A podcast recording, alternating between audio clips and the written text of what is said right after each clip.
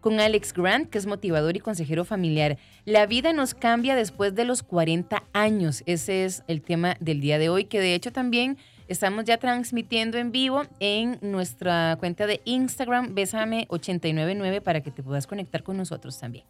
Así es. Alex, ¿cómo estás? Bienvenido. Muy contento de estar con ustedes, con ustedes finalmente, en una mañana de bastantes presas, pero precisamente conversando hoy acerca de cómo la vida nos cambia después de los 40. Dice una cantante eh, nacional, María Pretis, que llegamos a la cintura de la vida, ¿verdad? Y entonces, cuando llegamos a la cintura de la vida, empezamos a cuestionarnos si estamos donde nos imaginábamos estar a los 40. Y si no estamos donde imaginábamos estar, entonces, ¿qué tenemos que hacer para que la segunda mitad de nuestra vida sea distinta a la primera? Es como el medio tiempo o el intermedio de nuestra vida. Qué interesante. Bueno, primero, Alex, feliz cumpleaños. Muchas gracias. muchas gracias. Estos días fueron tus días de celebración. Sí, ha sido una jornada y continuará. Bueno. Alex eso, de los eso, míos. eso me alegra mucho. La me alegra. de celebración. Las fiestas patronales de Alex Grant, sí. 2023. 2023. Alex, ¿por qué? Eh, ¿O se puede decir que los 40 son los nuevos 30? Se puede decir que son los nuevos 30 porque en cierto modo, primero es porque hemos venido madurando más despacio. Uh Creo que eh, antes, cuando la sociedad era agraria, las personas asumían responsabilidades a edades muy, muy tempranas, tanto hombres como mujeres. Pero conforme la, nos hemos ido volviéndonos una sociedad mucho más tecnológica, entonces las responsabilidades han sido menores y entonces eh, eso hace que vayamos como madurar lo produce no la edad, sino el aceptar responsabilidades. Entonces eso es lo que va haciendo que eh, vayamos madurando más despacio. Y por eso entramos en esta etapa como de vivir una segunda adolescencia. Aquello es, como dicen en Cuba, pelo suelto en carretera, ¿verdad? que es cierto eso que dijo Alex. O sea, madurar no es un tema de edad, sino asumir las responsabilidades. Hoy sí. Qué fuerte. Sí, porque envejecer es inevitable, pero madurar es una decisión. Hoy sí. Alex, ¿y por qué es que algunas personas llegan a los 40 y les da por hacer loco? Esa crisis de la mediana edad, ¿por qué llegan los 40? Dice, dice John Eldridge que en la travesía del corazón salvaje que nosotros lo hacemos, eh, es como que nos devolvemos a etapas anteriores. Entonces, queremos, cuando queramos, eh, a los 40, de repente queremos empezar a acumular juguetes. Eh, empezamos a, a, comprar, queremos cambiar el carro por el convertible, comprarnos la moto pandillera, empezar a, empezar a llenarnos de tecnología, de juguetes tecnológicos y dice que nos estamos devolviendo a la etapa de los juguetes, a la etapa de la infancia, queriendo como quemar los cartuchos que, que, creemos no haber quemado del todo en esa época. O también queremos volvernos a la etapa de las aventuras, que es la etapa de la, de la adolescencia, y donde queremos acompañar, tal vez cambiar a la compañera de 40 por 2 de 20, ¿verdad? Y, y, entonces sí. ahí es como dice un buen amigo mío, eh, ahí es donde se despeina Tere. Qué bueno, Alex. Qué susto. uy, y tengo la mano muy lejos del volumen. Qué bueno, Alex. Hoy, hoy viene dándonos mucha información, hasta dichos. Hasta dichos, muy bien. Alex, ¿qué hace que algunas personas envejezcan mejor que otras? Yo creo que tiene que ver muchísimo con la forma en que nosotros eh, miramos la vida. Es un tema de perspectiva. Eh, hay personas que, que van viendo cada cada etapa como una oportunidad, como una oportunidad de hacer las cosas mejor, como una oportunidad de hacer las cosas con más herramientas, con más libertad, con más gusto.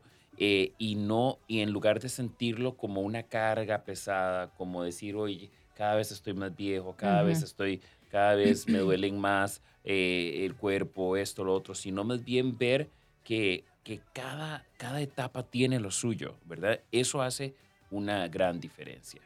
Ok, y ahora, ¿envejecer y madurar es lo mismo? No es lo mismo envejecer que madurar.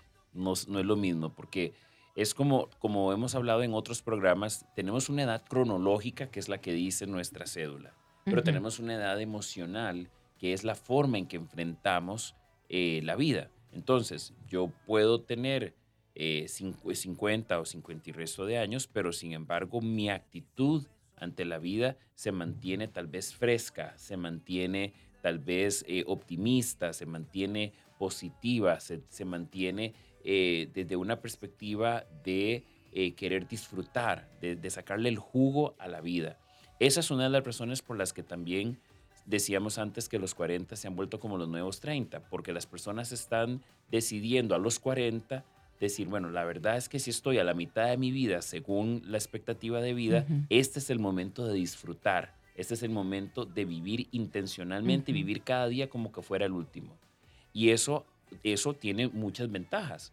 Y bueno, habrán personas que tal vez caigan en el cliché de voy a cambiar el, el carro por el convertible o comprar o ponerme los implantes o, o poner el, eh, qué sé yo, ¿verdad? Eh, voy a, a ponerme el tatuaje o el piercing que nunca me puse. Pero habrán otras personas que dirán, bueno, pero este es el momento que quiero aprender a tocar un instrumento, este Ujú. es el momento en el que quiero estudiar una segunda carrera o- Viajar. O, viajar o, o- o emprender una maestría o algo por el estilo. Y entonces decir, si es ahora o nunca y lo voy a hacer.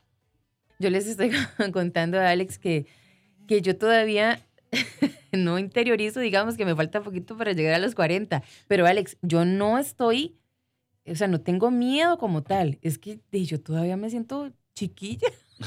Eso es normal. Aunque se serene y se enferme por 22 días, pero es una Pero, chiquilla. y mira, Ay, mi Alex, chiquita. No, pero Alex, en serio, o sea, ni mis amigas cercanas, nosotras, es más, nunca hablamos como de eso. Eh, yo me doy cuenta que ya estoy, eh, pues, soy una mujer madura, ¿verdad? Porque eh, tal vez veo a mis sobrinos ya grandes y otras situaciones que me hacen pensar, o sea, no tengo 20.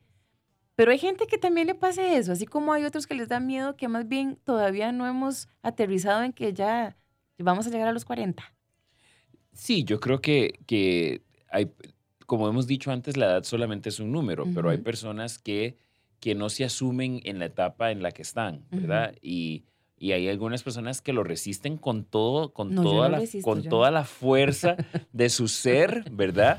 Y entonces uno, y, y yo creo que no hay nada más, es, es cómico, ¿no? Es, es, a veces entretenido ver a una persona que está como desubicada y perdida en el espacio, ¿verdad? Donde uno dice, pero uno dice, Ay. ¿qué la poseyó, verdad? De, de- de andar vestida así, ¿verdad? Como, ¿verdad? Pero cada persona es un individuo y cada uno puede vivir como guste y como quiera.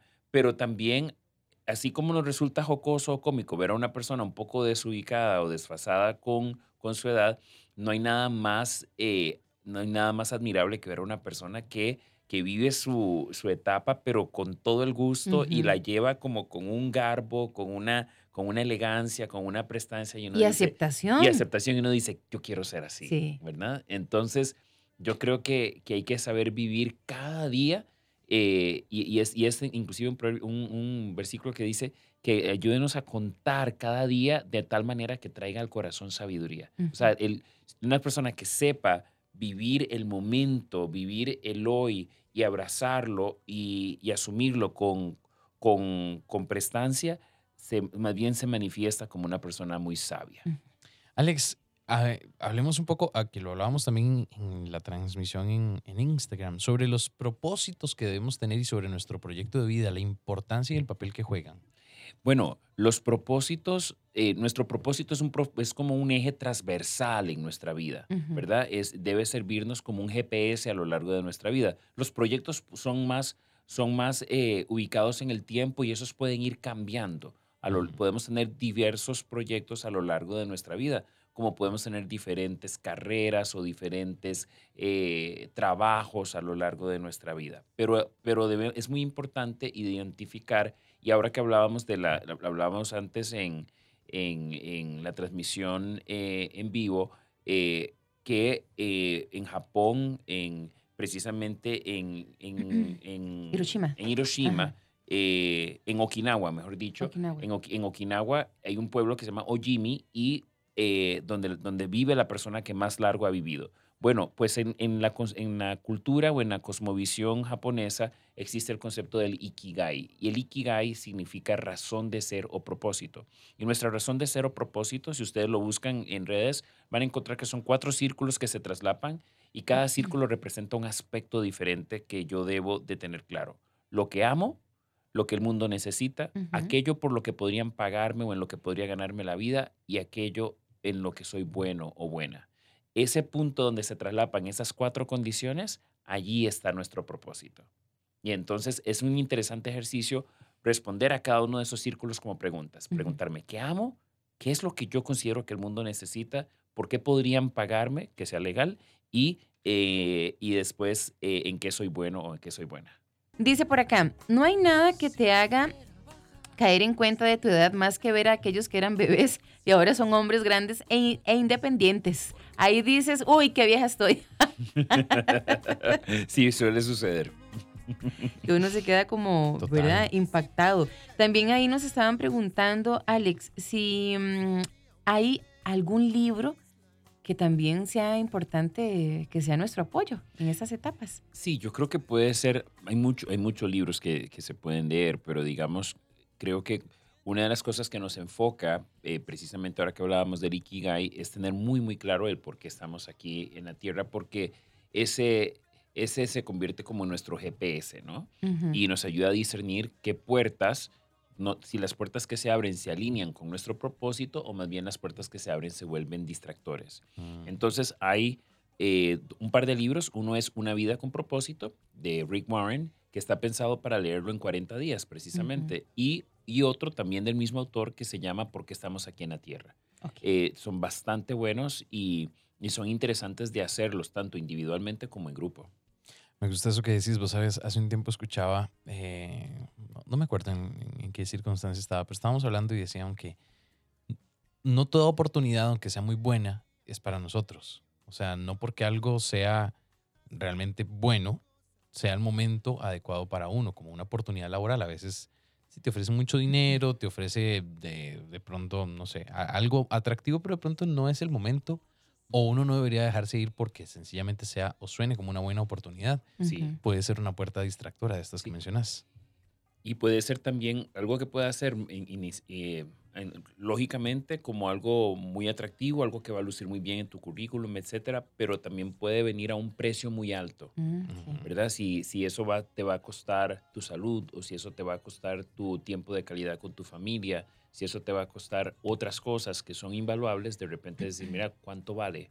¿Cuánto vale eh, ese tiempo o ese momento, verdad? Eh, sobre todo, por ejemplo, para los que, son, los que somos padres, de repente pensar, bueno, ¿será el momento de hacer esto?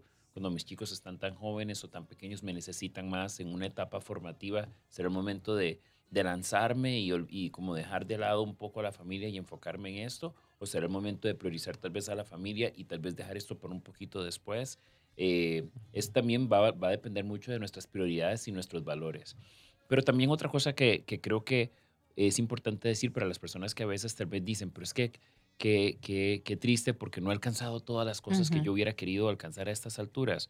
Yo creo que la trampa está en compararnos con otras personas. Es que la, tu, tu, vida, tu historia, Jeffrey, no es igual a la mía o, o igual a la tuya, Sofía. Entonces, no debemos compararnos porque no necesariamente esto no es una carrera de velocidad, es una carrera de resistencia. Es como, no se corre de la misma forma una carrera de 100 metros como una maratón de 42 kilómetros. Entonces, yo no necesito ser igual a nadie, necesito ser yo, ¿verdad? Y tal vez yo tengo cosas, tal vez mi, mi, mi historia, mi vida ha tenido ciertos desafíos, ciertos reveses, pero también ciertas oportunidades distintas a las de otras personas.